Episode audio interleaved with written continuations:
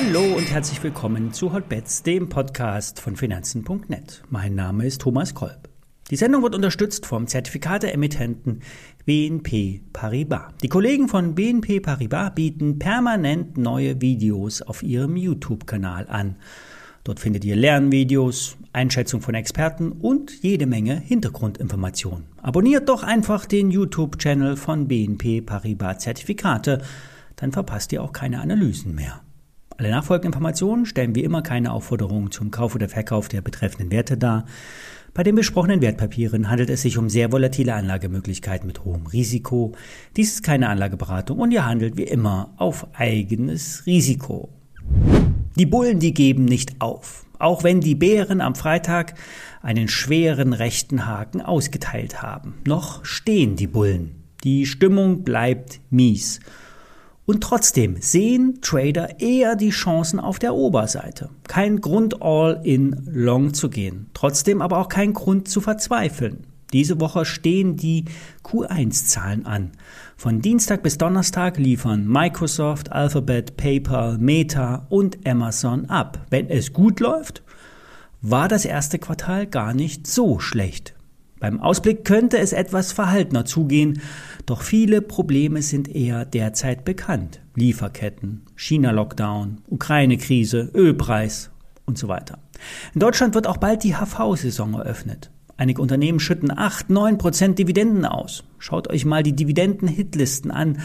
Bei einigen lohnt sich auch jetzt noch der Einstieg. Ich werde morgen mal die Pro7 Satz 1 hier besprechen. Eine Aktie, die 50% unter Wert gehandelt wird, ist ThyssenKrupp. Die Aktie des Stahlkonzerns steht bei rund 7 Euro auf dem Jahrestief und bietet eine Chance. Der letzte Absturz war der Ukraine-Krise geschuldet.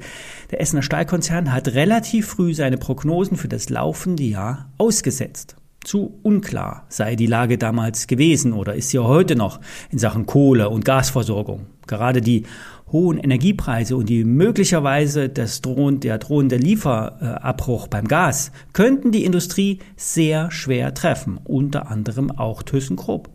Doch gerade die Zahlen von Glöckner geben Hoffnung. Der Stahlhändler hatte letzte Woche seinen Q1-Bericht vorgelegt und von einer erneuten Angebotsverknappung beim Stahl und damit von einem signifikanten Anstieg der Stahlpreise in Europa und den USA berichtet. Derzeit fallen die Produktionskapazitäten in Osteuropa aus oder liefern nur eingeschränkt. Klar ist, ohne Erdgas gibt es keine Stahlproduktion. Deshalb fordert auch die Industrie Versorgungsgarantien, vor allen Dingen von der Politik. Eigentlich wollte ThyssenKrupp die Stahlsparte ausgliedern, doch damit wird es in diesem Jahr nichts mehr. Glöckner wurde hier auch als äh, Partner gehandelt. Im Gegensatz zu der Stahlaktie Salzgitter, die deutlich höher notiert, ist die Aktie von ThyssenKrupp angeschlagen. Zu Unrecht, sagen die Analysten. Zwar wurden die Kursziele gesenkt und die Aussichten auf dem Sektor des Baustahls eher kritisch gesehen, doch der hohe Stahlpreis und die optimistischen Aussagen der Konkurrenz lassen Kursziele von 12, 13 Euro, zum Beispiel von Jeffries, aufhorchen. Die Credit Suisse senkt zwar ebenfalls das Kursziel, ist aber mit der Einschätzung 16,50 Euro sehr weit über dem aktuellen Kursniveau. Die Schweizer sagen, ThyssenKrupp ist ein Top Pick im Stahlsektor. In der Bilanz wurden in den letzten Jahren äh, einiges rausgeschmissen. Die alten Beteiligungen an Stahlwerken in Südamerika wurden mit einem Milliardenverlust aus der Bilanz äh, getilgt. Die Aufzugssparte wurden mit äh, rund 17 Milliarden Euro verkauft und Pensionsverpflichtungen wurden erfolgreich abgedeckt.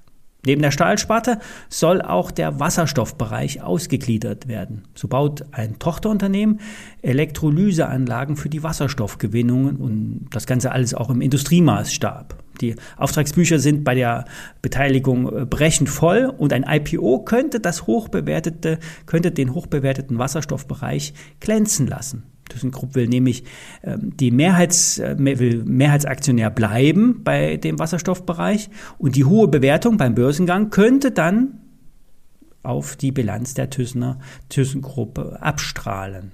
Auch beim Thema Rüstungsindustrie spielt es derzeit eher in die Karten von ThyssenKrupp. So werden die U-Boote in Kiel gebaut. Die Sparte macht derzeit zwei Milliarden Umsatz und verzeichnet Aufträge im Wert von 6,7 Milliarden Euro.